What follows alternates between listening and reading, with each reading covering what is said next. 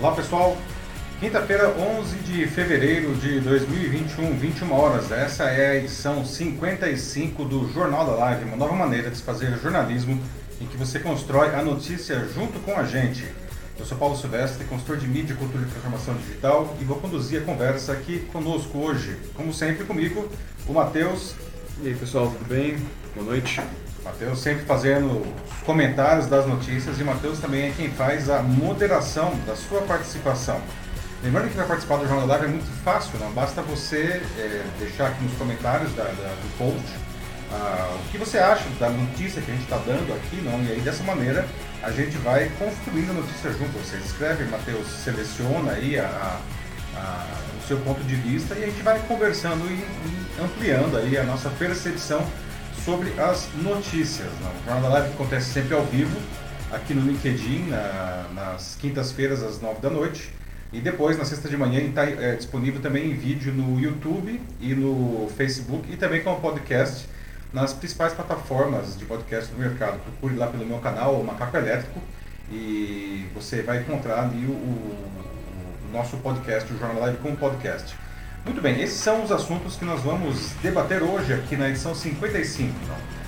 Luísa Trajano, presidente do Conselho do Magazine Luiza, decidiu encabeçar uma campanha pela vacinação contra a Covid-19, batizada de Unidos pela Vacina. Ela quer conscientizar as pessoas da importância de todos se imunizarem para vencer o vírus e retomar a vida. Mas enquanto isso, o movimento contra a vacina se fortalece no mundo e no Brasil também, graças à desinformação muitas vezes promovida pelas autoridades. Não? Veja só, um quarto dos alemães e dos americanos e quase 40% dos franceses rejeitam a vacina. No Brasil, 17% disseram em janeiro que não vão se vacinar. Né? Em agosto, eram apenas 9% os que não iam se vacinar. Né? Como que a gente faz para sair desse atoleiro, pessoal? Bom, todo mundo já fez alguma coisa que gostaria de esquecer, ou melhor ainda, que o mundo todo esquecesse. Não? Mas, mesmo que isso fosse possível, será que seria correto pedir isso para as pessoas? Juridicamente, isso tem um nome, se chama direito ao esquecimento, que acabou de ser julgado agora pelo, pelo STF, o Supremo, o Supremo Tribunal Federal. Né? Mas como é que isso funciona, afinal de contas? A atual edição do Big Brother Brasil está dando o que falar e infelizmente os motivos não são dos melhores, mas alguns deles, especificamente associados à inédita desistência de um dos concorrentes, merecem um debate. Intolerância, preconceito e o assim chamado cancelamento.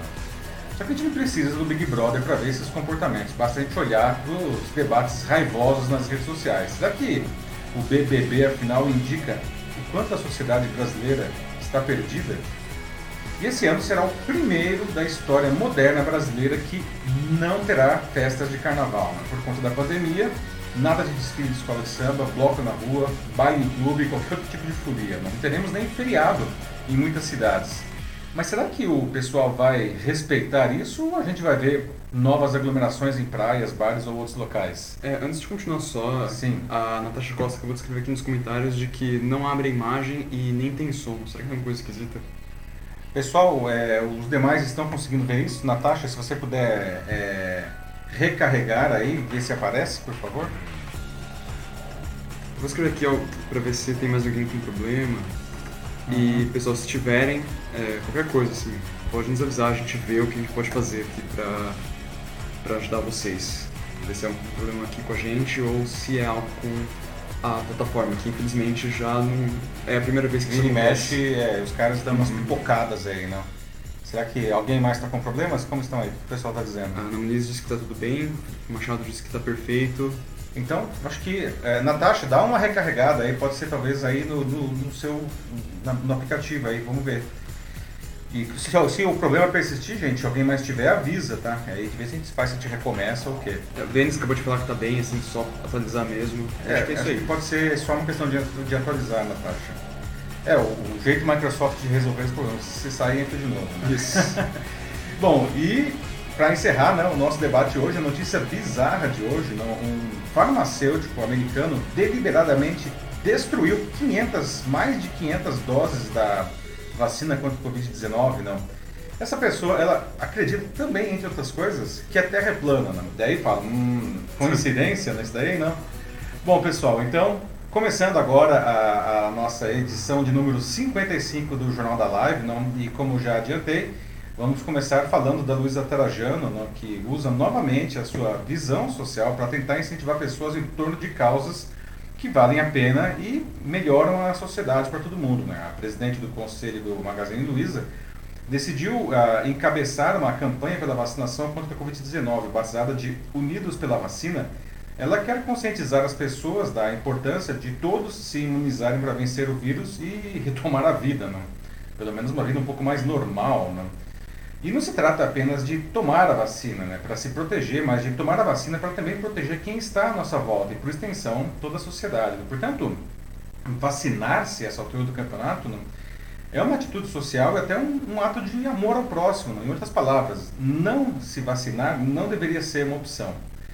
Enquanto isso, veja só, o movimento contra a vacina se fortalece no mundo e no Brasil, né, graças à desinformação, como eu já disse. Não? Veja só, né, um quarto, um quarto dos alemães e dos americanos quase 40% dos franceses disseram que não vão se vacinar. No Brasil, 17% disse que não vai se vacinar. Né? E aí eu já queria até fazer umas perguntas para vocês aqui. Não? Ah, diante dos números crescentes e assustadores da doença no Brasil e no mundo, por que, que vocês acham que tanta gente simplesmente se recusa a se vacinar? Né? A gente não pode escolher, enfim, qual vacina contra a Covid-19 que vai, vai ser aplicada quando chegar a nossa vez. Mas se pudesse, você tomaria qualquer uma delas, desde que fosse aprovada pela Anvisa, naturalmente, não? Tem medo de alguma? Ou já decidiu que não vai tomar nenhuma também? Quero saber disso daí. Né? Aliás, você sabe por que, que todo mundo deveria tomar vacina, afinal, e por que, que isso é necessário para que o Covid-19 desapareça, ou quase isso em algum momento, não? E quem já teve a doença, será que precisa se vacinar de novo? Uma pergunta que já me fizeram várias vezes, não? E por fim, essas, por que, que essas iniciativas de lideranças como a Luísa, né, Luísa Trajano, são tão importantes, né?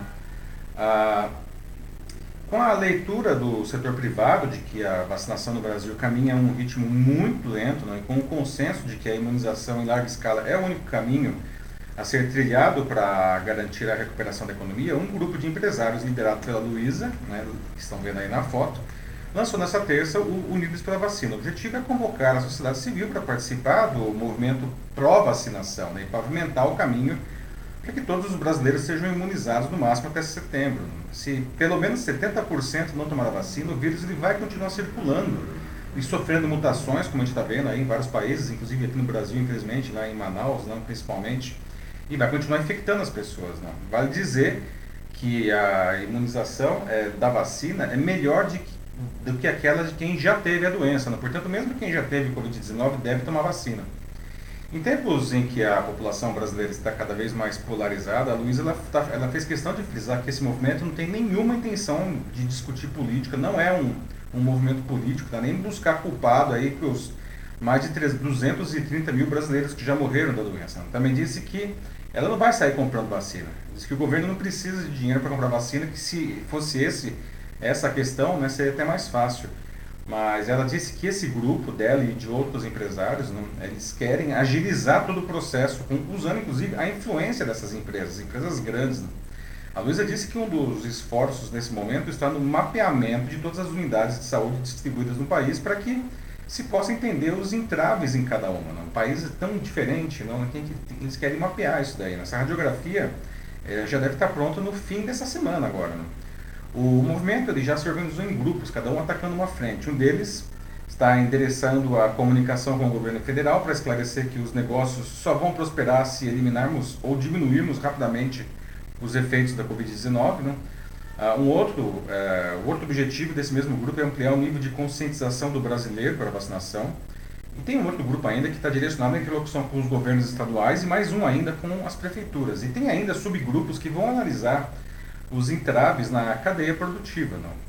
O movimento diz que, como falei, né, eles não vão comprar vacina, mas se for necessário, eles estão dispostos a ajudar a transportar as vacinas, ajudar com logística, com marketing, ou seja, o ativo não é a capacidade financeira dessas empresas, mas a, a capacidade de, de, de, de mobilização da população. Né?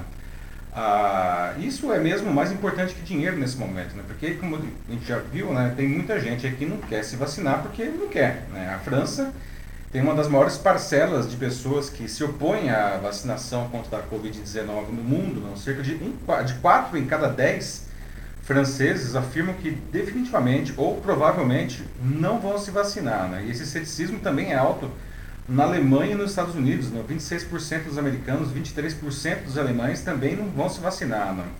Em outros países aí, que também na Europa, que estão sofrendo muito, não, a resistência é um pouco mais baixa. A Itália, 12% disseram que não vão se vacinar, no Reino Unido, 14%, na Holanda, 17%.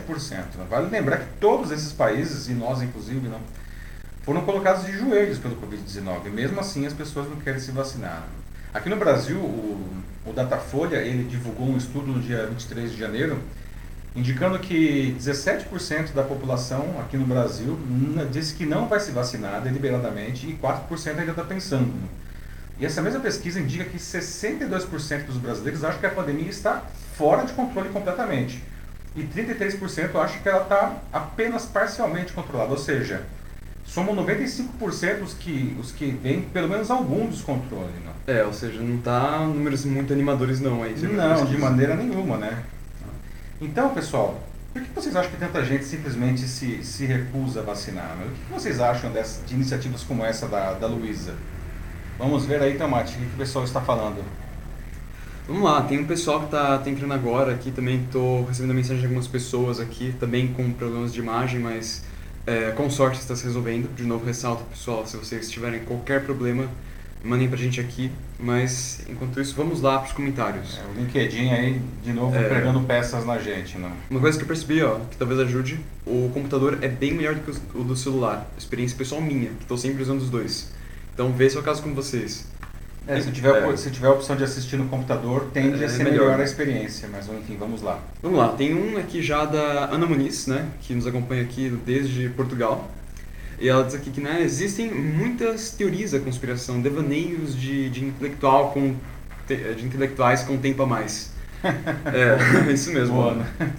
E a Ana que está em um país aí, né, que, poxa vida, Portugal, que na primeira onda foi é, considerado um exemplo aí de, de boa gestão da, é, agora é, da, da, da, crise do Covid, não agora está uhum. numa situação super delicada aí, é considerado, parece que é o país com mais mortes por mil habitantes do mundo no momento, né? um negócio super delicado, não?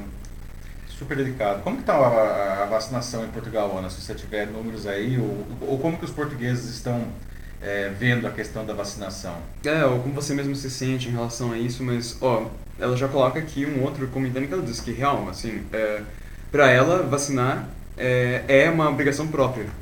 Sim. Uhum. É, e de novo, né, como a gente falou antes, é, a vacinação é importante não só porque, enfim, nós evidentemente nos protegemos, não? Mas porque você protege o outro você que protege o outro, não? E, uhum. se, e se pelo menos 70% da população se imunizar, é, aí é que nós vamos começar a ver o vírus é, pouco a pouco desaparecer da sociedade, porque ele vai ficar cada vez mais difícil de infectar uma pessoa nova e aí dessa maneira vai se diminuir a, a a disseminação né, do vírus na, na sociedade.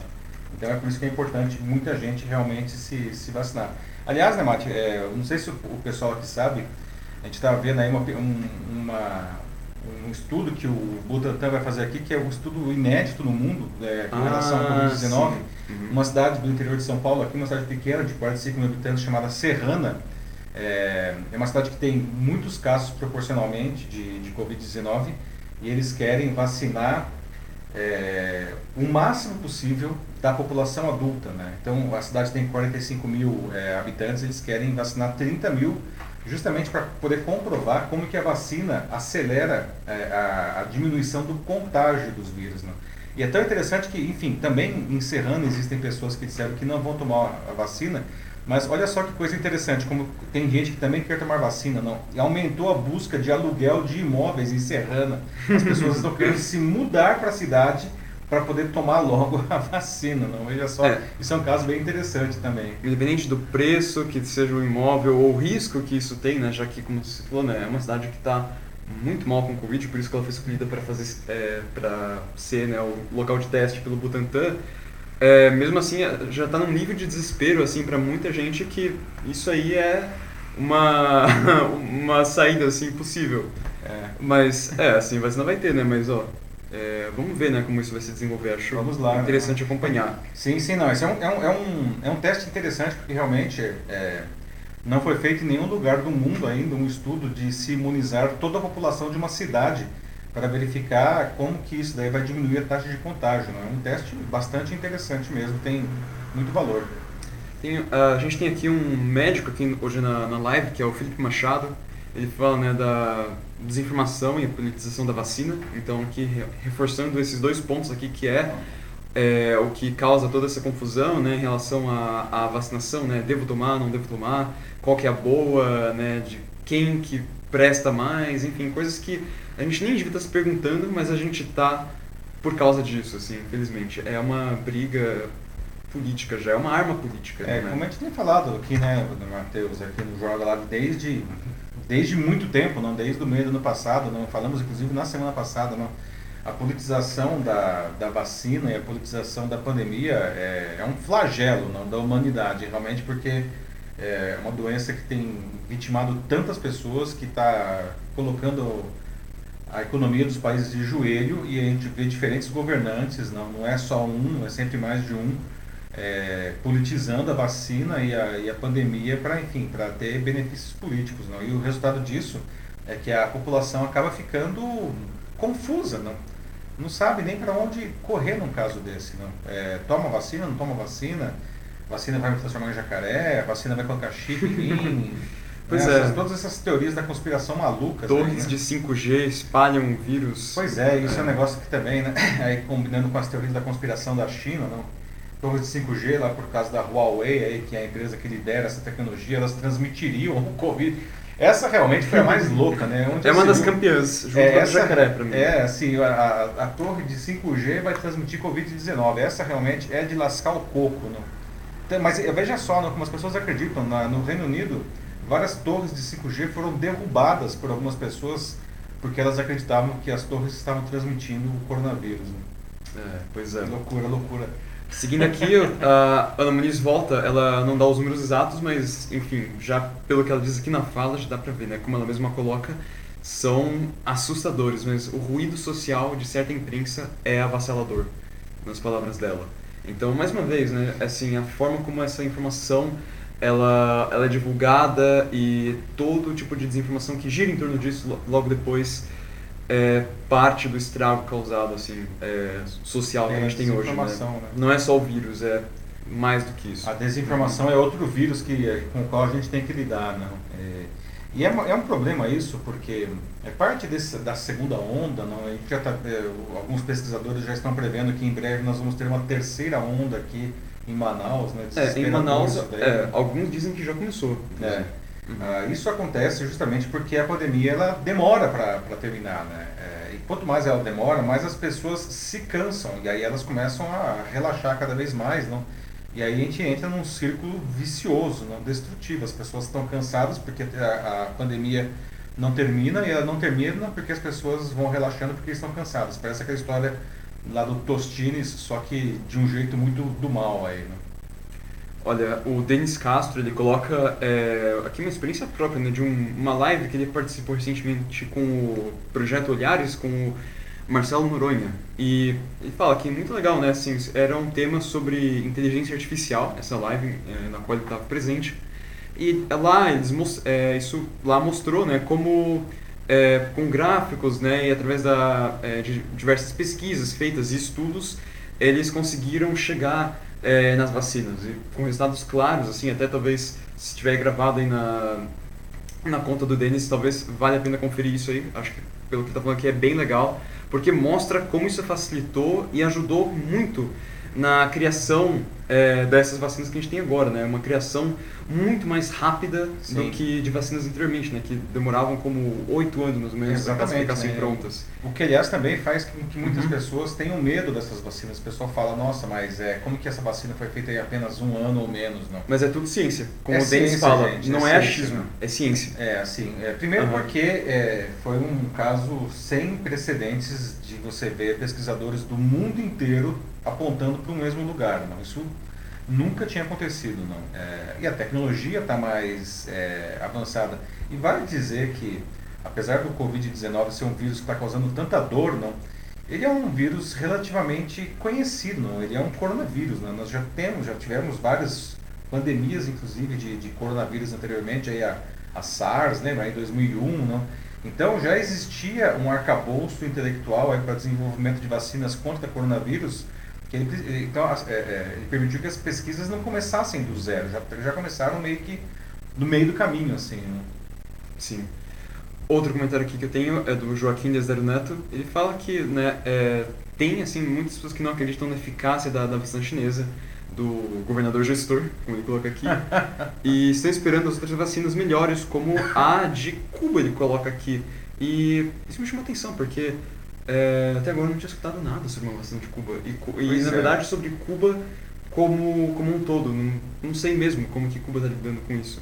É, na verdade, Cuba tem alguns países aí né, que caem numa espécie de buraco negro informacional aqui no Ocidente. É que a gente sabe muito pouco. Aqui no Brasil a gente sabe muito pouca coisa de Cuba, a gente, a gente não sabe nem dos nossos vizinhos mais próximos aqui, né? Uhum. Bolívia, Argentina até que a gente sabe um pouco mais, porque enfim, a gente tem mais transações com eles, mas... A gente sabe muito mais da Europa. A gente sabe muito mais uhum. da Europa, dos Estados Unidos, do Japão até do que da Bolívia, não? ou de Cuba, não? ou...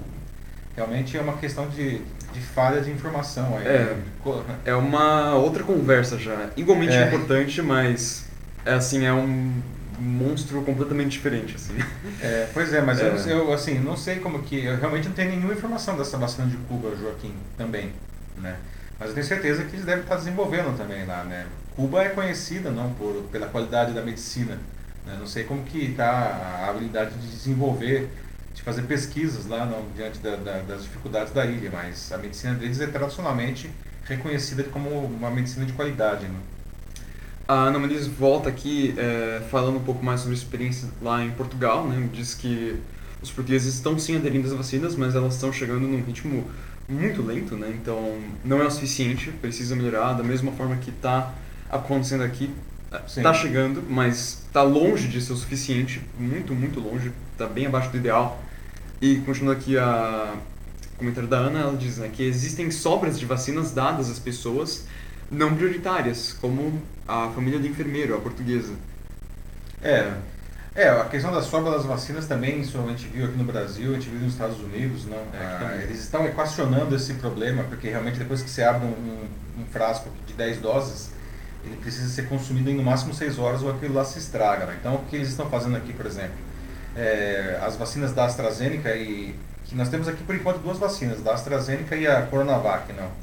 As da AstraZeneca eles vêm em, em frascos de, de 10 é, doses por frasco. E a da Coronavac é um, um, uma dose por frasco. Então eles estão fazendo o que para evitar o desperdício? Na parte da manhã é, eles usam as doses da AstraZeneca, porque provavelmente não vai sobrar, não. E à tarde, como existe o risco de sobrar, eles começam a usar essas doses individuais. Né? É uma maneira criativa de evitar esse problema, porque realmente a gente não está em condições de de desperdiçar vacina, né? E, e a questão da, da do ritmo está é, tá muito baixo mesmo. Aqui no Brasil, a gente está vacinando mais ou menos 220 mil pessoas por dia, não? É. Nesse ritmo, a gente vai demorar quatro anos para vacinar a população inteira, né? A gente não tem quatro anos para vacinar a população inteira.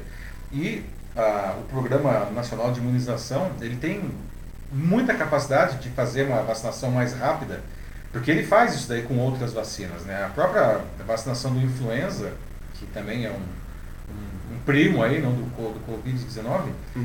uh, o Brasil já chegou a vacinar 600 mil pessoas por dia. Isso de uma vacina que, que não tem tão, tanto foco quanto agora, né? Nós precisamos efetivamente ter aí um milhão de pessoas sendo vacinadas por dia, até se aí o, o projeto da Luísa, ela quer vacinar pelo menos 70% da população até setembro, tipo, se possível vacinar a população inteira, tem que ser um, um, milhão de pessoas por dia, no mínimo. Né? Nós temos aí 220 milhões, né? 223 milhões, não, perdão, não, é 213 milhões de pessoas aqui no Brasil, né? então é, tem que acelerar muito isso daí. Acho que podemos seguir em frente. Vamos seguir em frente para uhum. o nosso próximo assunto, que é um assunto que pouca gente ouve falar, mas que é uma coisa importante, gente. Né? Ah, todo mundo aqui já fez alguma coisa que gostaria de esquecer, né? ou melhor ainda, que o mundo inteiro esquecesse, não é mesmo? Né? Todo mundo aqui, puxando aí pela memória, você deve se lembrar de alguma coisa que você fez que você gostaria que sumisse, não? Mas mesmo que pedir que o mundo esquecesse de algo que ele fez seja alguma coisa. Bom, não é possível isso, não. Mas mesmo que fosse, será que seria correto a gente pedir que as pessoas esquecessem ou, enfim, não falassem mais daquilo, pelo menos, não? Já pararam para pensar nisso, não? Afinal, seja lá o que for, é, que de fato aconteceu a muitas pessoas, não? E, e as pessoas ficam sabendo, e depois como que você faz para esconder aquilo? Não dá, né? Pois, juridicamente, essa ideia de querer que o mundo não se, não se esqueça, porque isso não é possível, mas que pelo menos ninguém mais fale de alguma coisa que a gente quer que seja enterrado, isso tem um nome, não? isso chama direito ao esquecimento. Não? É um tema importantíssimo e acabou agora, faz duas horas atrás, acabou o julgamento sobre esse assunto no Supremo Tribunal Federal aqui em Brasília. Né? Mas como que esse negócio funciona, afinal? Né? Você acha que se o tal direito ao esquecimento fosse aprovado, que a gente tivesse o poder de impedir que outras pessoas e até veículos de informação falassem algo que realmente aconteceu, será que isso daí seria, por exemplo, censura? Aí vocês estão vendo o Supremo, né, que acabou de rejeitar por nove votos a um o pedido de reconhecimento do tal do direito do esquecimento, na qual uma pessoa poderia pedir à justiça para proibir a publicação ou exibição de um fato antigo, ainda que verdadeiro, né, sob a justificativa de defesa da sua intimidade. Né. A decisão tem repercussão geral e cria precedentes para modular as decisões judiciais sobre o assunto no país inteiro. Né, foi o Supremo que definiu. A proposta ela foi elaborada né, a partir do voto do ministro Dias Toffoli, que foi acompanhado nessa sessão pelos ministros Carmen Lúcia, o Ricardo Lewandowski, o Gilmar Mendes, o Marco Aurélio Melo, e o presidente do STF, o Luiz Fux, na quarta passada, que já estava começando a votação, né, votaram também contra é, é, o direito ao esquecimento o Cássio Nunes Marques, o Alexandre de Moraes e a Rosa Weber. O único que divergiu, que votou a favor do direito ao esquecimento foi o, Ed, o, o, perdão, o Edson Fachin. Né. Ah, para os ministros, é, o ordenamento jurídico brasileiro não, não, reconhece essa possibilidade, não tem como pedir isso daí. Não. Lewandowski, inclusive, ele disse que o direito ao esquecimento ele jamais correspondeu a um instrumento jurídico, mas sim a uma, abre aspas, aspiração subjetiva de uma pessoa que sente desconforto psíquico com fatos ocorridos no passado. Fecha aspas. E, completou ainda né, que a humanidade, ainda que queira suprimir o passado, a todo momento é obrigado a revivê-lo. Né? Não tem jeito, o passado não vai mudar. Né?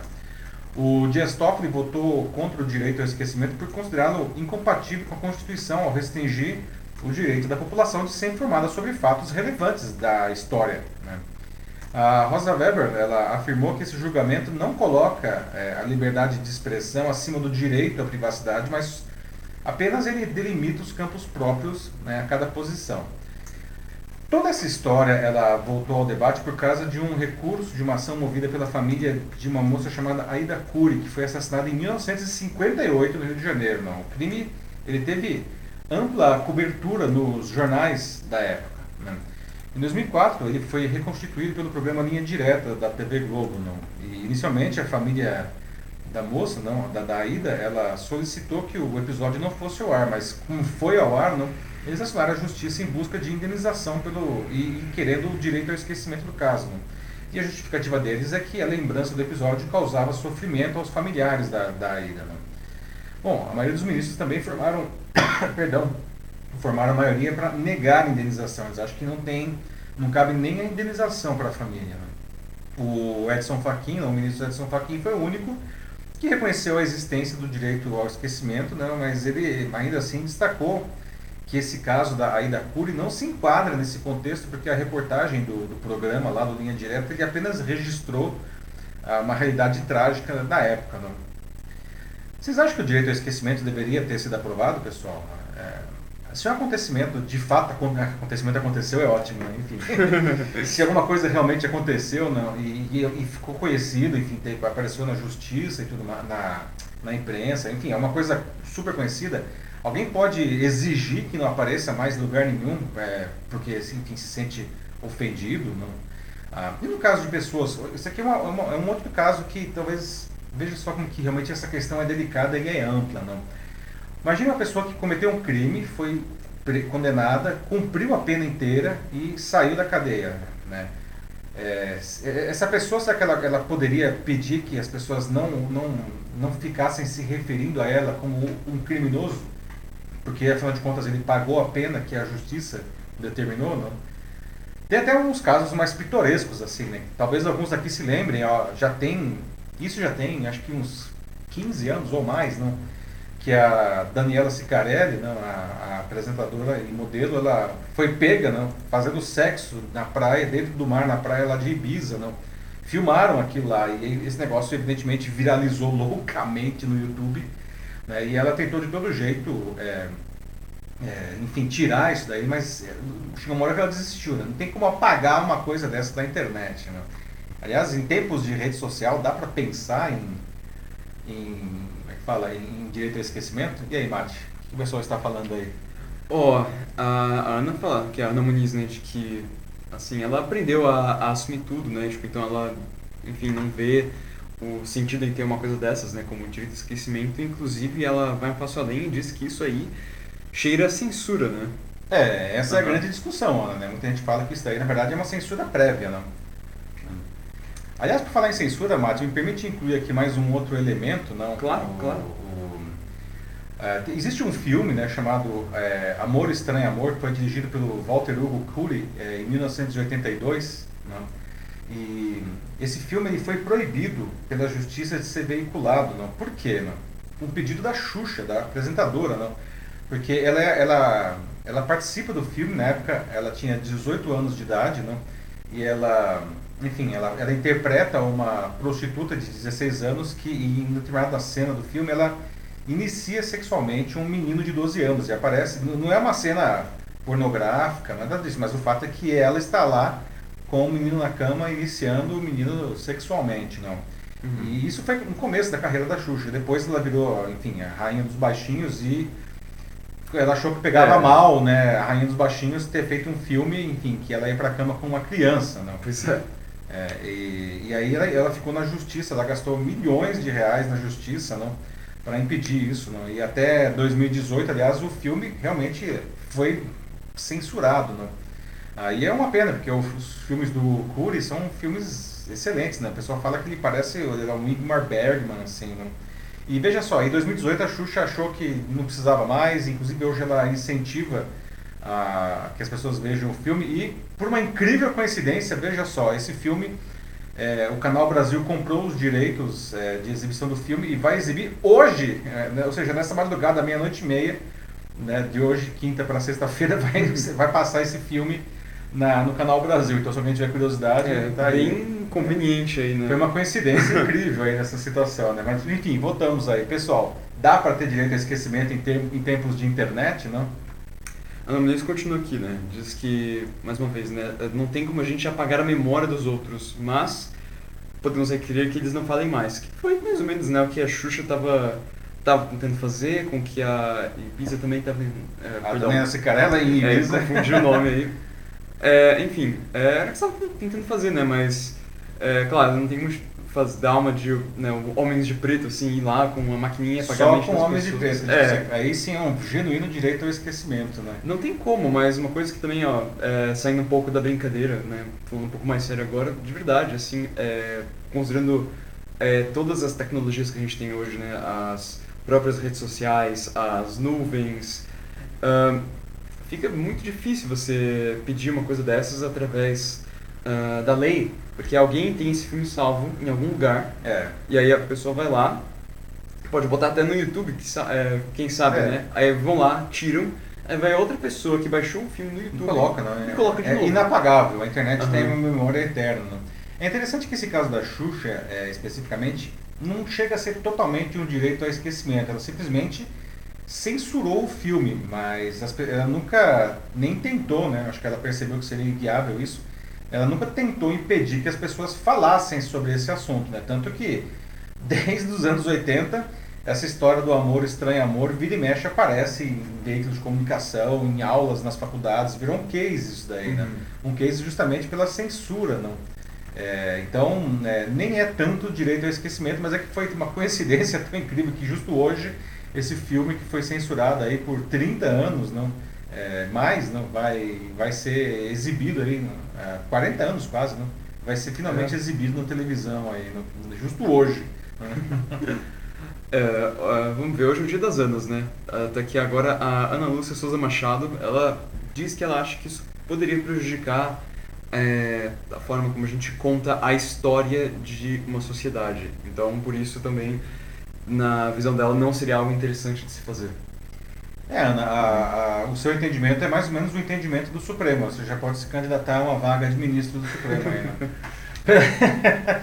é, é, é, porque eles argumentam isso, não é, não é possível querer apagar a história, não. E é impossível querer é, impedir que, que pessoas ou, enfim, veículos de comunicação simplesmente, simplesmente deixem de falar sobre um fato que aconteceu, né? ou seja, ninguém está mentindo, não é uma distorção, o fato aconteceu mesmo.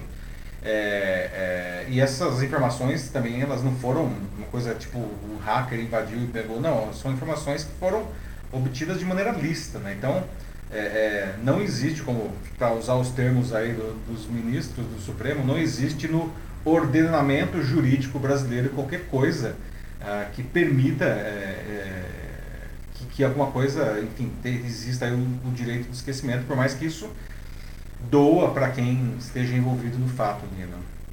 Ana Muniz trouxe aqui um comentário interessante. Ela diz que hoje alguém no, no mundo dos negócios, né, de uma empresa ligada é, a um escândalo financeiro ou político, disse a ela que deveria ter, sim, o direito ao esquecimento. Segundo ele, a verdade.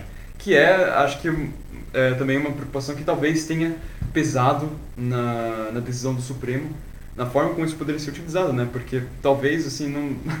Pensa, uma coisa assim não seria só utilizado para, é, digamos, é, erros como, por exemplo, que a isso que a Xuxa queria pagar, né? Uma coisa que hoje prejudicaria a imagem dela, mas que não era algo necessariamente errado, né? Eu usei a palavra incorreta, mas enfim, alguém poderia usar isso talvez manipulando, mexendo uns pauzinhos para tentar manipular a verdade em si. É muito excelente ponto uhum. que a Ana traz, não? Muita gente quer usar o direito ao esquecimento para apagar é, crimes, não? É, e aí realmente você tá usando, é, isso é uma censura do pior tipo, não? Ah, e infelizmente a gente vê isso, não? Aqui e mexe, é, enfim, tribunais aí de primeira e segunda instância, não? Ah, no Brasil e também em outros países, não? É, que eles estão praticando censura, né? a gente chama de censura da, de toga, não? É, para atender a interesses de pessoas que na verdade cometeram crimes ou pelo menos contravenções, né? Isso é inadmissível, inadmissível. Pois é. Bom, acho que dá para seguir para o próximo já. Vamos para o próximo uhum. assunto, que um próximo assunto também é um debate bem bom. A edição de hoje, estava até conversando com o Matheus, quando a gente estava fechando a pauta, caramba, tinha muito assunto bacana para gerar debates de alto nível, né? E, e uma coisa que a gente vai falar aqui agora, não, que é Big Brother, não, muita gente não gosta do Big Brother, não, talvez você não assista esse reality show aí, o Big Brother Brasil, né, o BBB, mas mesmo que você não assista, né, é, talvez até por influência das redes sociais, de amigos ou de familiares, você pode ter ouvido falar de um caso inédito que aconteceu nessa semana no BBB, né, que foi a desistência de um dos concorrentes. E não é, não é sobre isso que eu quero falar, mas o que está por trás disso daí. Né? A atual edição está dando o que falar e os motivos não são dos melhores. Não. Muita intriga, como sempre, é, mas dessa vez alguns concorrentes estão forçando amizade, estão sendo muito intensos aí nessas estratégias, né? Para tirar os demais competidores da casa. Né? É, não sei se dá para chamar de estratégia, né? É, é uma estratégia bem maquiavélica, enfim, né? Bom, algumas dessas armas né, usadas, né? Ah, e que estão associadas, aliás, à desistência desse participante que é o Lucas Penteado, né? Ah, são intolerância, né, preconceito, e o assim chamado cancelamento, não? um câncer que surgiu nas redes sociais de um tempo para cá. Não? E por que isso merece o debate, penso eu? Não? Bom, porque é, a gente não precisa do Big Brother para ver esses comportamentos no nosso cotidiano. Né?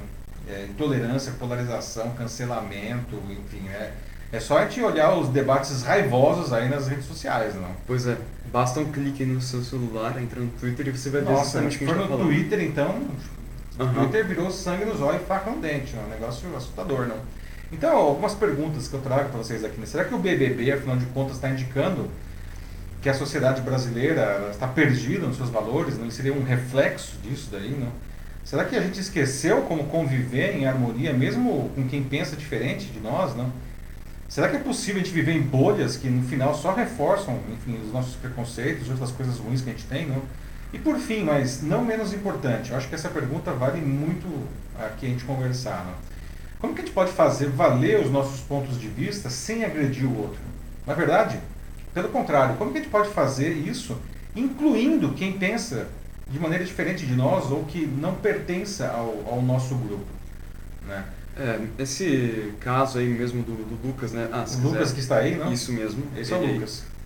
É, acaba sendo muito emblemático por conta disso, não simplesmente porque ele foi, né, é um participante que saiu da casa, né, não sei, não sei nem se, acho, não sei, acho que nunca tinha acontecido, né, isso. nunca, nunca primeira vez. Isso. Assim, é um cara que pedir para sair, que por si vez. só já é uma coisa que já causa muito barulho, como tem causado, mas também, é, mas como isso, como a gente está falando aqui, né, reflete a, a nossa sociedade, assim, atualmente, é, como ela é e como a gente se, se comporta perante é, praticamente qualquer assunto, infelizmente, agora. É, o Lucas, né, ele é, era um cara que entrou nessa, nessa edição, né, uma edição aqui que muita gente que assiste, né, bastante eu, enfim, às vezes vou lá e vejo alguma coisa, mas enfim, aqueles que acompanham bastante dizem que é uma edição, às vezes, um pouco chata até, porque é muito assim o tempo inteiro essa conversa muita treta. politização assim essa treta assim de que ah não assim é eu não quero cancelar você. Eles falam abertamente isso assim o termo cancelar assim como se eles tivessem descoberto isso ontem como se fosse uma criança é. de 5 anos que aprendeu uma palavra nova. E, e o problema é esse fica muito muito muito tempo só nisso. Lucas aparentemente ele era um cara assim que era mais desencanado com isso com toda essa, essa politização, a questão do, do cancelamento, ele estava lá mais, enfim, na dele, né, sendo ele mesmo.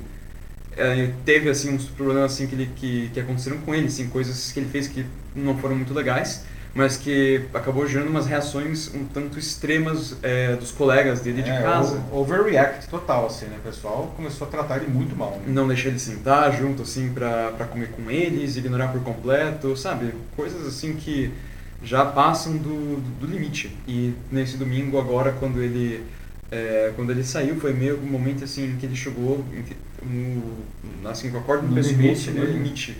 E não aguentou mais. Ele porque foi justamente durante essa festa em que, resumindo assim, ele se assumiu é, bissexual. Ele se beijou com um dos participantes é, ali, um dos homens, um cara chamado Gil.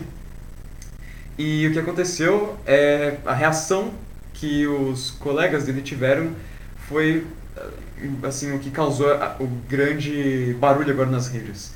É, teve gente lá que falou assim que ele não estava fazendo aquilo genuinamente, que ele estava fazendo aquilo é, somente para ganhar assim como uma estratégia, né, para que ele ganhasse um apoio do público assim da parte LGBT, que estivesse aproveitando de uma pauta é, relacionada à orientação sexual. E, e ele meio que realmente perdeu a cabeça lá e é, as pessoas iam lá, falavam com ele e ele começou a mandar real para todo mundo e foi lá que ele decidiu sair. Porque ele viu que as pessoas basicamente ali não aceitavam ele. Ele foi lá no momento né, íntimo dele e a resposta que ele recebeu dos outros, né, era só, não, você está mentindo. Você só pedrada, só é pedrada. o jogo, o jogo isso, o jogo aquilo. Pois é. Então, aí, é, é, aí o que vocês acham, pessoal? Né? Não é, isso não é, não é uma discussão sobre Big Brother, mas é uma discussão sobre essa cultura que a gente está vivendo de uns tempos para cá, né? essa polarização extrema, essa coisa de é, é, eu não concordo com o que você é, eu não concordo com o que você faz, então eu excluo você da minha vida, se possível. Né? Ah, é, é, a questão de que se você não faz parte do meu grupo, né? Ah, por exemplo, ah, uma questão, sei lá, isso que apareceu também aí, não, na, na, na nessa edição, não? Ah, pessoas que são no grupo LGBTQ e não aceitavam isso daí, porque como se ele não tivesse o direito de entrar nessa discussão, né? E, que é um absurdo. Que é um absurdo, não? Uhum. Ah, ah, e, e, ou seja, se você não faz parte do meu grupo, você não tem direito sequer de participar da discussão. Eu quero que você desapareça porque você não faz parte do meu grupo. É, como que a gente vive nessa sociedade, pessoal? Será que a gente esqueceu, é, não sabe mais viver em, em, sociedade, um convívio harmônico e construtivo com outras pessoas, não? o pessoal está dizendo aí, Marte? Começando aqui, né, tenho um comentário da Lúcia Pereira, ela diz que o BBB é uma falta de respeito entre ambos, né, com, e também com as, com as famílias brasileiras, mas é que tá, né, Lúcia, é, é muito do que acontece hoje, assim, é... Também, assim, eu não, não me considero um grande fã do Big Brother, assim, às vezes tá passando na TV, eu passo e uh, eu assisto um pouco, mas muito do que acontece lá, é, eu não gosto, né, mas eu vejo isso acontecer. Eu vejo isso acontecer tipo, no cotidiano, eu vejo isso acontecer. É, a gente vê aquilo fora do BBB, é isso, né? tipo, Acho que essa que é a grande círculos de né? conversa, assim, com pessoas conhecidas e não conhecidas. É, e essa é a discussão. Esse é o X da questão, é o grande problema que a gente está. Por que, que a gente chegou nisso, não? Uhum. Eu acho que na verdade, não, é, é, essa coisa toda aí do BBB, na verdade, o BBB ele, tá, ele é muito mais um reflexo do que a sociedade brasileira está se transformando, ou já se transformou, do que uma causa eventual de- do problema, não. Uma situação muito ruim, não. Olha, é, a Ana Lúcia Souza Machado diz que concorda, né? Que certamente o BBB é um reflexo do que vivemos. E depois eu tenho aqui um comentário do, do Richard Eiras, que está aqui com a gente hoje. Oi, Richard, tudo bem? Diz que tratar as pessoas como seres humanos, independente de qualquer condição e crença, é algo imprescindível. E é isso mesmo. É isso mesmo. E é lá, assim, nessa edição em particular, é o que está em falta. E na nossa realidade aqui, com muitas pessoas assim discutindo sobre isso, né, nas redes ou fora delas, é o que está em falta também. Está em falta. É, é dramático isso daí, né? Porque, caramba, que difícil, assim. É, Se você for pensar, né? Por que, que quem domina o mundo são os seres humanos e não os gatos, por exemplo? né? Os gatos também, né? Tem, enfim, por que não são os gatos que deram certo, né? E até tem aquele, o, aquele filósofo e historiador o israelense, o, o Harari, não, Yusuf Harari, ele fala que a, o ser humano ele, ele só está nessa posição de domínio né, na, na- do planeta porque ele é o, a, a única espécie viva que é capaz de, de acreditar em alguma coisa eh, de um desconhecido e construir junto com ele alguma coisa. É por isso que a gente, bom, aliás a gente dá isso, a isso a gente dá o nome de sociedade, não? Ah, os outros animais e as plantas pior ainda não. Os outros seres vivos eles não têm essa capacidade, não. Só que, cara, parece que a gente está perdendo essa capacidade. Daqui a pouco a gente vai, é, a sociedade vai literalmente se transformar no caos, né? É claro que é importante você se juntar com seus pares, ainda mais quando você está em uma situação em que você realmente precisa de apoio, em que você sofre algum tipo de violência, seja ela verbal, física, psicológica, o que for, né? Qualquer tipo de discriminação. E claro que você vai buscar apoio com pessoas que são é, como você, né? Pessoas que passaram por situações é, parecidas porque elas são como você, compartilham as suas características físicas ou pensamentos, ideologias, é, realmente assim o, o que for. Mas o problema é quando você, ok, você encontra um conforto nisso, você encontra um conforto nesse grupo que você deveria encontrar, mas ao fazer isso você vai se fechando cada vez mais. Você não deixa que pessoas que sejam de fora do seu grupo, que sejam Esse é que é o problema. né? é, um pouco diferentes de você, você não deixa que, que eles entrem no, no debate, porque você, por conta da, da sua experiência, da sua Porque história... você quer ficar É. no quentinho ali, né? No conforto, né? A gente estava até conversando com, justamente com o Richard, que apareceu agora há pouco aí, esses dias, não? É, zona de conforto é uma desgraça, né? Porque a zona de conforto impede que você, enfim, avance, não? Você se transforme, você melhore, não? Não tem nenhum problema de você se encontrar com as pessoas é, que pensam como você, até para você conseguir esse conforto. O problema é você só se encontrar com as pessoas que pensam com você, porque parece que o mundo, enfim, está à sua disposição. E isso nunca será verdade. Pois é, e logo esses grupos que né, buscam criar esse conforto para esses indivíduos que sofrem muito e muitas vezes são marginalizados na sociedade e que dizem né, que querem criar essa ponte né, de comunicação né, entre todos né, e uma luta por, por mais direitos, enfim, isso acaba se perdendo no meio de todo de toda essa conversa. Porque aí você acaba tendo efeito contrário, quando você só se junta com aqueles que são como você e você só escuta aqueles que são como você, por mais que no fundo você tenha uma intenção de, ok, né, a gente está fazendo isso aqui porque a gente está lutando pelos nossos direitos. É. Mas aí o problema é que você acaba criando uma atitude que não é só isolacionista, mas também excludente. Você afasta os outros, assim, e não é todo mundo, não é todo mundo que faz isso, mas é muita gente, é muita gente. E vou dizer uma coisa, pessoal. Quem consegue conviver com as diferenças e principalmente construir alguma coisa com quem pensa de uma maneira diferente, são essas pessoas que vão se dar bem na sua vida, na sua carreira, nos seus negócios, na sua profissão. Né? Esse negócio de ficar só com os seus pares pode ser muito confortável no primeiro momento, mas é uma grande estupidez. Não? Você vai ser passado para trás. Né? Se você tem, se você está preocupado aí com, enfim, com a sua carreira, com o seu negócio, é, comece a conviver e, e, mais do que isso, comece a construir algo com pessoas que são diferentes de você. O Richard está aqui ó, mais uma vez com outro comentário interessante, que é porque ele traz a discussão para a escola. Fala que a cultura da escola é de concorrência é, e não de colaboração. Então já é algo que, ó, desde pequeno já, assim, desde a sua criação lá na escola, assim. Isso, né, sem falar na, em casa, né, mas na escola é. já você tem esse ambiente em que, né, o, o que acontece? Você está em um lugar em que você tem que estudar para tirar as melhores notas, ficar no topo da sala, às vezes tem pais que são obcecados com isso e fica é, nisso. os pais assim, querem, na verdade, saber se o moleque vai passar no, no vestibular. Não quer saber se ele está aprendendo, se ele está virando um bom cidadão, que interessa que ele passe no vestibular. Né? Não interessa como você se relaciona com os outros, assim, é, se você trabalha bem em equipe, não. Basta você passar. Você é a mulher da sala, você não é, você vai para uma universidade boa ou você não vai.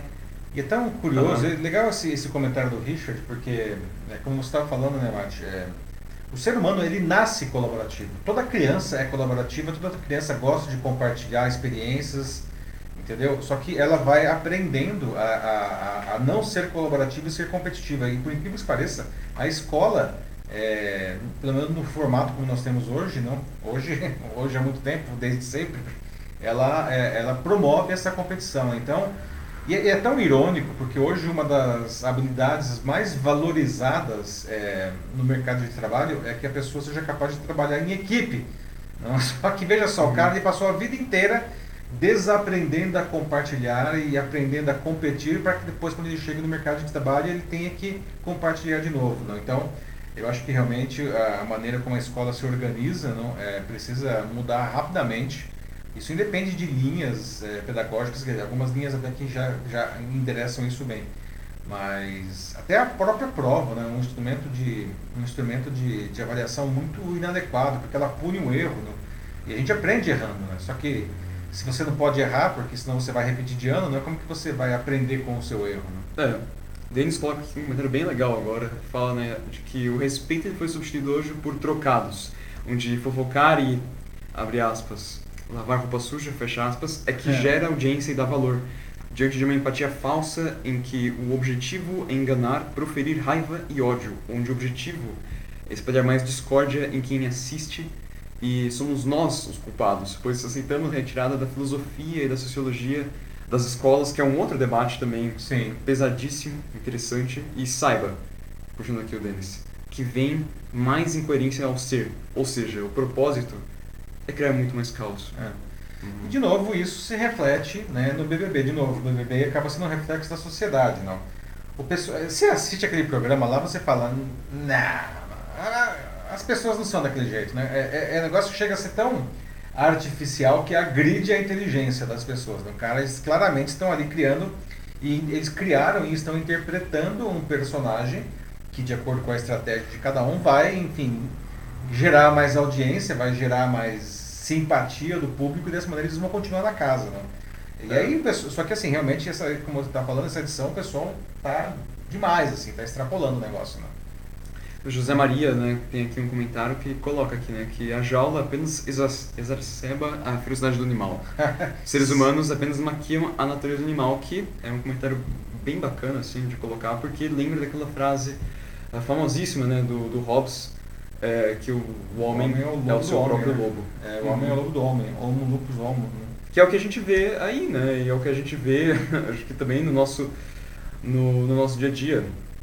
É. O homem, ele é criado para ser, assim, pelo menos ao meu ver, um bicho individual. Para engolir o outro, para engolir o outro. Uhum. Farinha pouca, meu pirão primeiro, entendeu?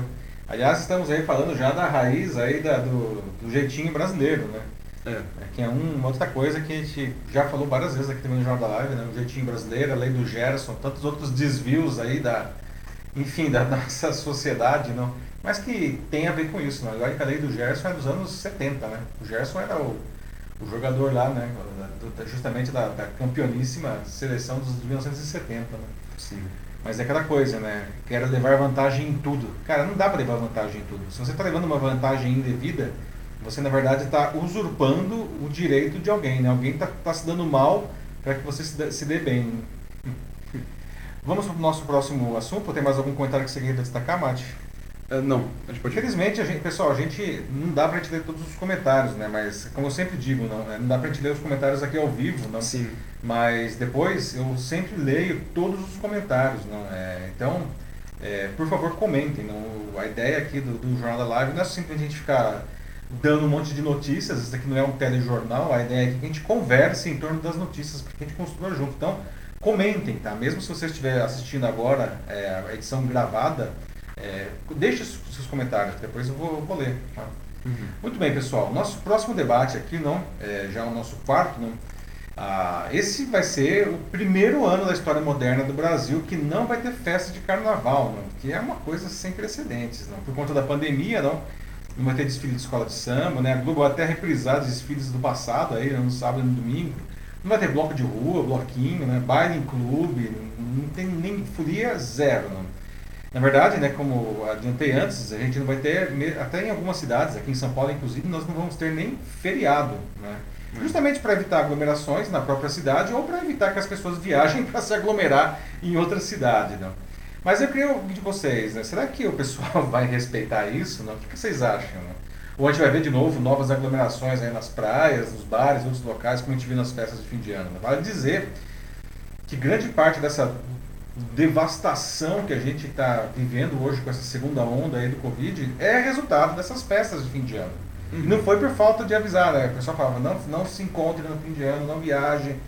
E a galera foi, todo mundo, né? Fez é. tudo que tinha direito, né? E agora está todo mundo pagando isso daí, né? Sim, apesar que convenhamos também, os governos também, eles tiveram uma mãozinha aí também, né? Eles deram uma super é. relaxada, né? Eles falaram, não vão, mas ó, mas eu não tô. É, mas ó, ó fase é. verde, fase verde, fase verde. É, assim, porque ela foi uma cinco coisa dias, ridícula, quatro, não sei. Né? Ridículo, assim, essa uhum. flexibilização por conveniência, né? Ou você quer fazer o um negócio ou você não quer fazer, né?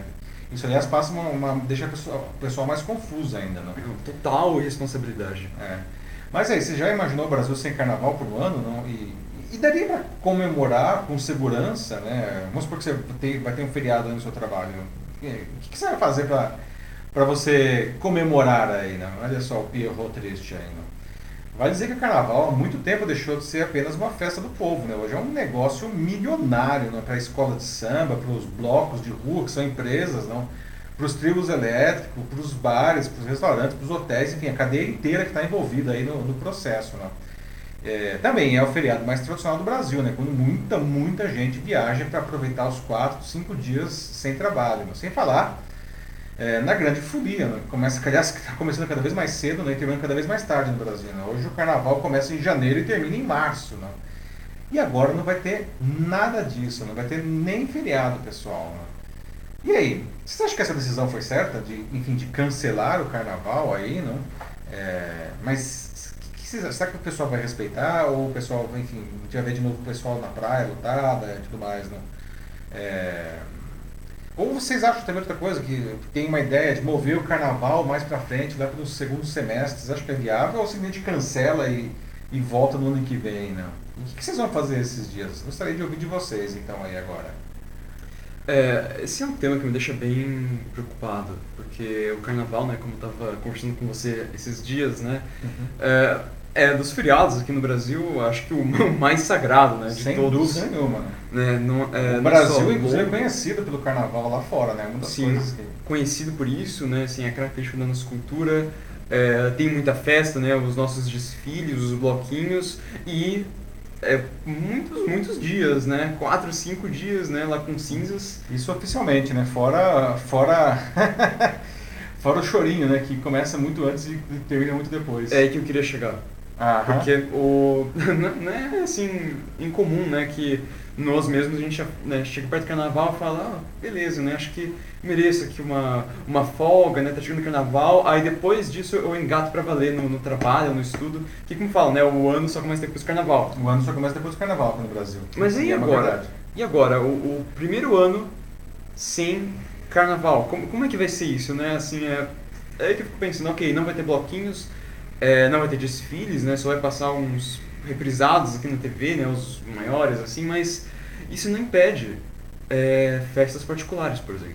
As clandestinas também. É. Isso pode muito bem acontecer. E é, também essa folga, assim, do que o pessoal pode tirar antes, né? E depois do fim do, do carnaval propriamente dito, isso também pode muito bem acontecer ainda.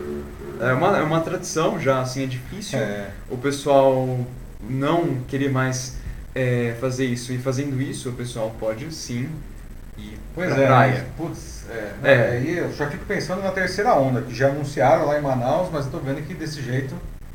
Eu queria, essa que é a grande questão. Gente, o que a gente faz para brincar o carnaval com segurança, então? Aí nesse, nesse, nesse mundo de Covid-19, não? O que que vocês vão fazer, né? Vai ser o carnaval da Netflix aí, da Amazon, da Disney Plus. É, o Denis certamente vai ficar na Disney Plus. Ele vai rever o Mandalorian de novo inteiro. Né? Ele tá saindo o, o WandaVisão agora também, né? É, WandaVisão. WandaVisão ainda parece bacana. É. Não, então, ó, aqui eu já tenho um comentário da Ana Lúcia, ela fala né, que aqui também, é, lá, né, falando de Minas, ela, é, não, não vai ter nada, mas o brasileiro adora o no sistema, como eu tava falando, né? Então, pode ter, pode ter certeza que, que isso aí é em vão. Tem que ver também se né, os governos, né? As prefeituras, as naturalmente. prefeituras, né? e, Enfim, o federal também, é, ver se eles mantêm a palavra deles, né? É, é um bom ponto, né? É, eu acho que nesse caso as prefeituras, é, o- a esfera que mais tem poder de, de decisão nesse caso é a esfera municipal, né? Ah, Porque sim, verdade, é um negócio verdade. que está ali, enfim, no, grudado no dia a dia do cidadão, né? Se a esfera, se a prefeitura liberar geral, a galera vai liberar geral. Né? Sim, ok, né? Eles já falaram que não vai ter o feriado, não pode ter bloquinho nem desfile, mas agora o que a gente tem que ficar de olho é na fiscalização, ver como que eles vão cobrar isso. né? Ou se é que vai ser cobrado. Sim, sim. Não, e, e- enfim, né, o, o- e, e é curioso, aqui em São Paulo, várias empresas né, disseram que vão dar feriado assim mesmo, né? Ou seja, não vai ter feriado, só que os caras vão manter o calendário. Então, isso escolas, as universidades escolas também. vão, não vão funcionar, né? Vamos ver, a Ana Souza Machado voltou e disse que vai participar do bloco Netflix e seguir no trio da Amazon. Legal, tamo junto. É o Unidos do Streaming, né? Descendo pela avenida, né? Boa. O A Richard acho que a gente devia, a gente devia é, começar a fazer listas aí de, de séries e filmes. Aí, Ah, né? sim, boa ideia. Ontem, aliás, começou o filme novo do Tom Hanks lá, né? O Relatos do Mundo, Ah, Relatos do Mundo. tá Esse- disponível na Netflix. Parece bom. É um filme novo, saiu direto na Netflix. Mas enfim, o Richard disse o quê? Que o carnaval é um negócio. Já faz tempo que deixou de ser uma festa. E sim um negócio. Muitos estados pressionando pra acontecer fora de época até. Sim. Uhum. Né, tem. Não lembro, não consigo lembrar agora de cabeça né, especificamente quais. Mas tem isso, né? De adiar o carnaval pra, mais pra frente. Ah, bom, né, os nossos amigos da Bahia, principalmente, mas no Nordeste como todo, mas a Bahia é pródiga, né? O carnaval ele começa realmente. O pessoal curou a ressaca do, do ano novo lá e já começa a pensar no carnaval, né? Em janeiro já tá a todo vapor lá e o negócio se prolonga muito depois, né? E esse negócio começou, como, como o Richard colocou aí, como é um grande negócio que gera muito dinheiro, não? É, isso daí começou a se propagar pelo país. Aqui mesmo em São Paulo, não, é, nos últimos anos, ah, os blocos de rua, não, eles começam três semanas antes da data do carnaval e terminam duas semanas depois do carnaval. Então a gente tem carnaval durante mais de um mês aqui nos finais de semana, pelo menos. né? Não, não tem feriado, mas os blocos aí que são super negócios aí estão a todo vapor. Né? A Natasha Costa diz né, que lá no Ceará, o estado dela, o decreto também proíbe festa particular. Então isso aí já é uma coisa boa, né? Vamos ver se se mantém, porque nada impede que a festa possa ser clandestina. É, pois Aham. é. é. É inevitável. Que é- né, gente? é, Vamos aí- ser inocentes. isso. Festas clandestinas vão acontecer, não.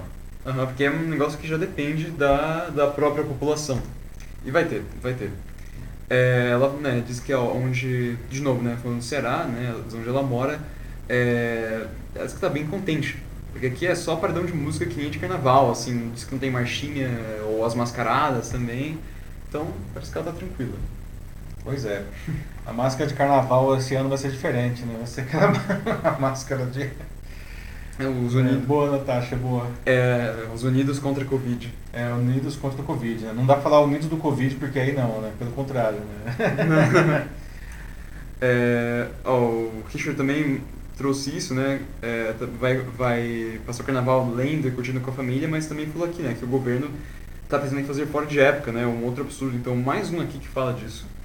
E, é, não, mas essa, é... essa ideia de fazer o carnaval no segundo semestre é uma ideia que está sendo ventilada desde o ano passado, né? Porque, enfim, fazer, principalmente os desfiles das escolas de samba, é um negócio que os caras trabalham durante meses, não? É, eles já sabiam que não ia ter o carnaval agora, então eles não fizeram nada, né? Então se vai ter isso, sei lá, vamos supor, em setembro o carnaval, eles teriam que começar a trabalhar agora, não? E essa é a grande questão, será que vale a pena? Né? Ou, chuta logo já para fevereiro do ano que vem e, e dá como perdido, não? Olha, é, tem, é, mais uma vez aqui o pessoal, mais uma vez reforçando, né? Como o Leonardo Florencio da Silva faz aqui, por exemplo, né? Cancela a vida que segue, né? O princípio é simples, mas Aí que tá, né? Tudo é negócio. É difícil para os governantes tomarem decisão entre dinheiro versus calamidade pública. É.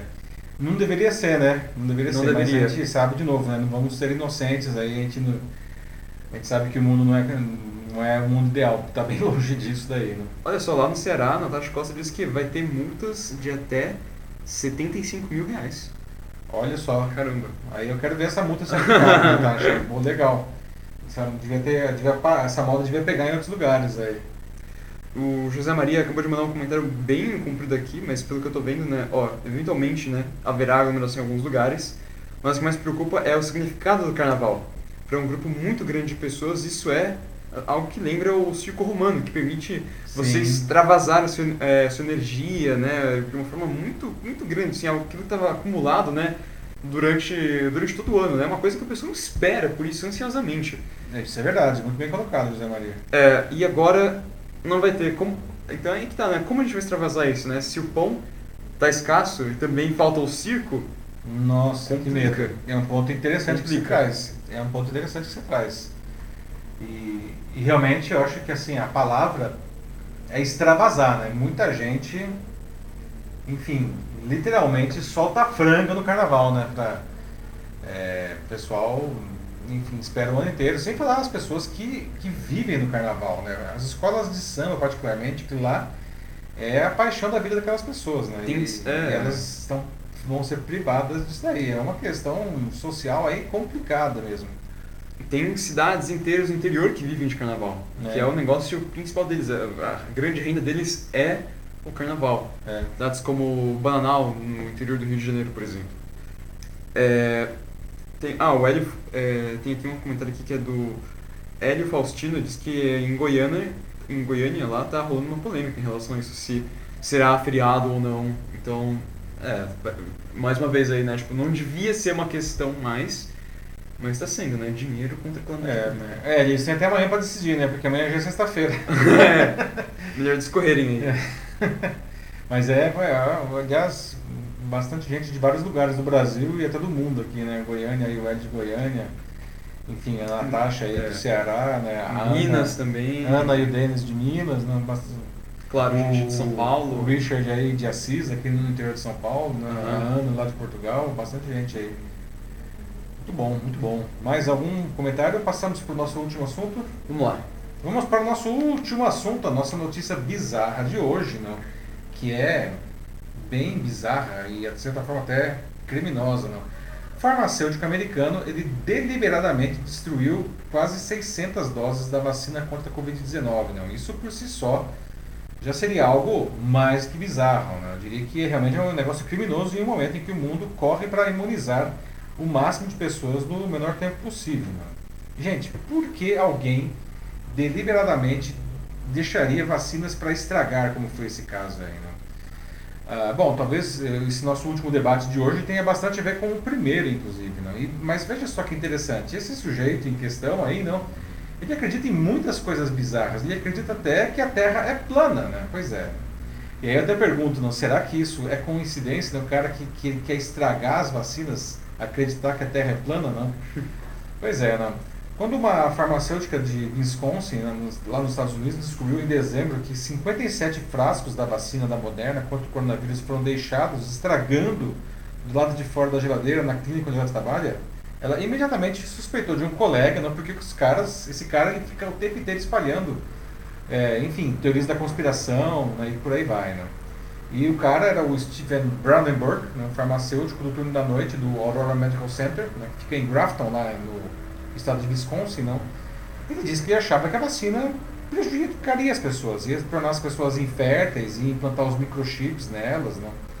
E agora as autoridades, não, enfim, foi denunciado, não, e dizem que, que, que o, o Brandenburg aí, não, ah, que ele tem crença em afirmações não, que, é, que é, loucas, assim, muito além da vacina. Né? O farmacêutico que concordou em se declarar culpado dessas acusações de estragar a vacina, disse também acreditar que a Terra é plana, né? E que o céu não é real, né? Fiquei até pensando lá naquele, é, lá no show de Truman, né? Que o cara vivia naquela bolha lá que, é, eu pensei na hora, não, nem o céu é real, não. A, a técnica de farmácia do Aurora Medical Center, chamada Sarah Sticker, foi quem descobriu as doses, não? E a polícia disse que o Brandenburg estava muito envolvido em teorias da conspiração né? e ele tirou esses 57 frascos, cada um deles com 10 aplicações, né? Ficaram 9 horas fora da, da geladeira. Lembrando que a vacina da Moderna exige temperaturas baixíssimas para conservação, né? E aí o hospital foi obrigado a jogar fora essas quase 600 doses, né? O incidente levou a uma investigação do FBI, da polícia de Grafton né, e, da, e da FDA, que é o equivalente da, da Anvisa lá no, nos Estados Unidos. Né? E o cara disse aos investigadores que ele fez aquilo com o objetivo de, de que as vacinas estragassem mesmo. Né? Ele fez consciente, porque ele achava que, enfim, na cabeça dele as vacinas seriam prejudiciais para quem tomasse. Né? Então ele deliberadamente foi lá e estragou a vacina. Né? Ah, é, é, aliás, né, ele também disse para a polícia e para a FBI que essa história de teorias da conspiração ele acompanha isso há sete anos. Não? Gente, olha só, né, em tempos de, de corrida, aí, né, a gente viu aí no nosso primeiro debate aí, a, a iniciativa até encabeçada pela Luísa Trajano, da corrida para fazer com que as pessoas se vacinem. O sujeito vai lá e deliberadamente estraga 600 doses da vacina. O que a gente faz com esse cara? A gente leva ele lá para o limite da Terra plana e joga ele no, no abismo, no espaço? Não sei o que a gente faz. Né? O que, vocês acham de um caso desse daí, né? Vindo de um cara desse, ficaria morrendo de medo, né? Pensaria que encontraria um Kraken no fim da Terra, uma coisa assim. É, o Kraken, o cara vai liberar o Kraken, né? nossa, nossa, mas. É, o mundo tá muito louco, né? Pois é. Céu, né? Não, tipo, isso aí, essa é nova pra mim. Primeiro que encontro aí, assim, um não crente no céu. O céu não existe, o céu é falso, é fake também. É como aquele filme lá, o Galinho Chicken Little, né? Que o céu cai. Ah, é, boa lembrança, uhum. né? Eu falei do show de Truman, mas tem o Chicken Little também, né? Que é o desenho ruim, hein? Uhum. Os piores momentos da Disney, não sei se o, se o, se o, o Denis está assistindo a gente ainda. Denis, aquele Chicken Little lá é um show de horror, né? Mas enfim, realmente o céu caía na cabeça do galinho lá, né? Sim, porque eram as naves alienígenas, um negócio assim, nossa, cara. Ai, ai. Um, um, dos desenhos mais aleatórios que eu já vi, não entendi nada, mas. ai. É, houve uma época que eu assistia todos os desenhos, quando as. Enfim, quando os filhos ainda eram crianças, a gente via de tudo, né? Mas aí, pessoal, o que vocês acham do nosso amigo Brandenburg aí, né, que acha que a Terra é plana, o céu não existe e as vacinas fazem mal aí a, a população, né? Gente, não dá, né, gente? Assim, você pode até acreditar nisso, mas não cabe a você estragar as vacinas, né? A Bianca Zambelli acha que alguém viu muito Matrix aí.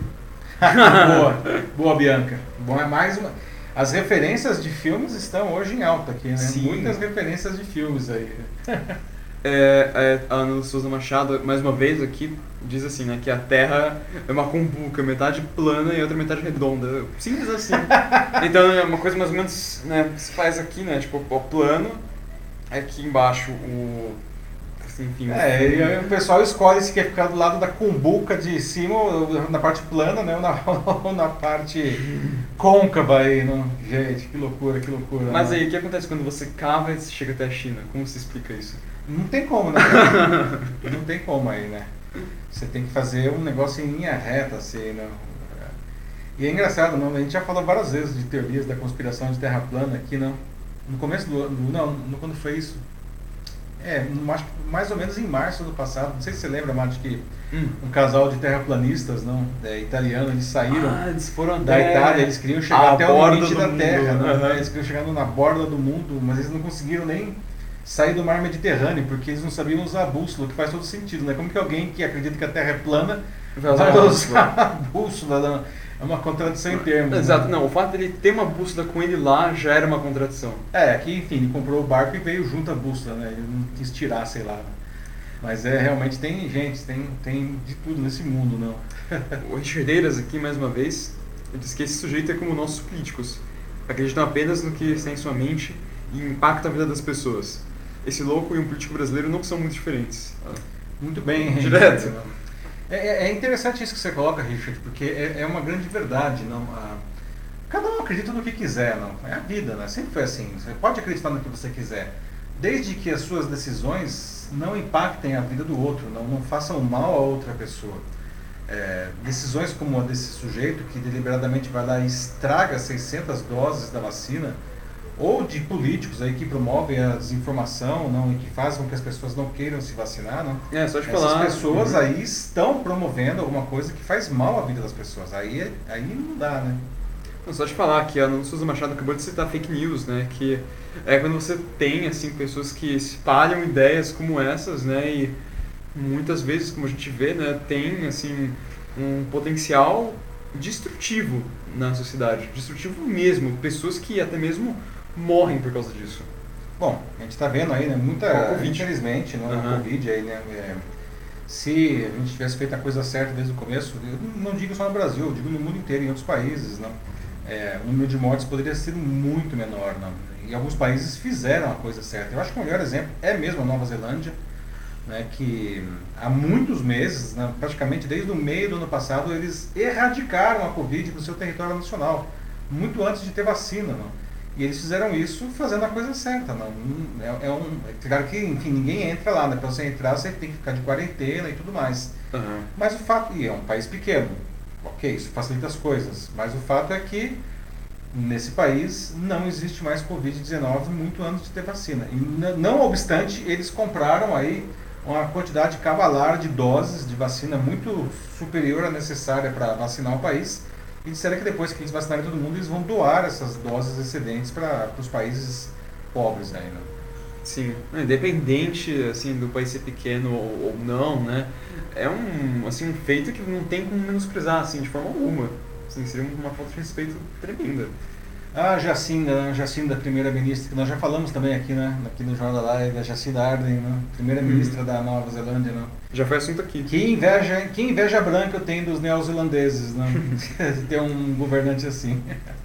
Tem mais um comentário aqui, esse aqui do Denis Castro, né? Trazendo aqui agora, né? Segundo Ichiro Honda, criador de Godzilla, a Terra é oca, representado pelos buracos formados por monstros que protegem a humanidade. Claro, pela visão do escritor, né? E também é. Claro, mas tudo bem. é, Mas aí pelo menos é uma ficção, né? Então tá perdoado, né? A gente pode pensar até no Júlio Verne também, na Viagem ao Centro da Terra, não? Sim, Que As verdade. pessoas entraram lá pelas cavernas, pelos vulcões lá e foram, descobriram um mundo perdido abaixo da superfície, não? Mas é também, é uma obra de ficção, né? É. O problema é quando você confunde a ficção com a realidade. Não, pior é quando você acha que a ficção é a realidade, né? Aí é que é... Ou pior ainda, né? Você se dá a liberdade de criar a ficção que você quiser, porque afinal de contas é liberdade de expressão. O Richard aqui mais uma vez, de novo com a política, né, casando, fala aqui de que se fosse no Brasil ele seria candidato a algo na política. Olha, possivelmente, e se ganhasse eu chutaria, que seria como um deputado federal, algo assim. Ia ser bem votado, hein? Olha só. É. Ultimamente. Mais algum comentário aí?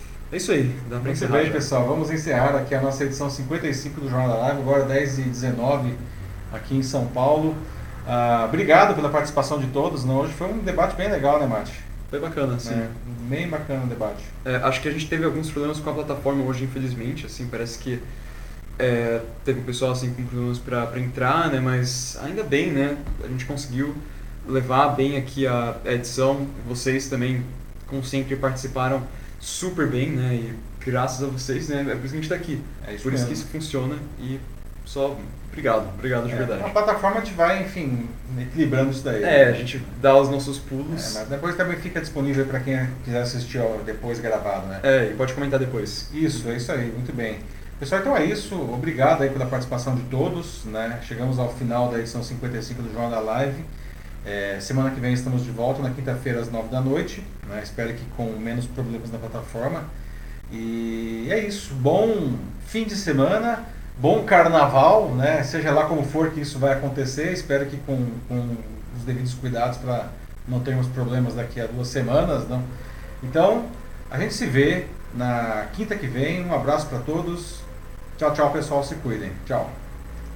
Falou, gente. Boa noite, até a próxima. Se cuidem. Tchau, tchau.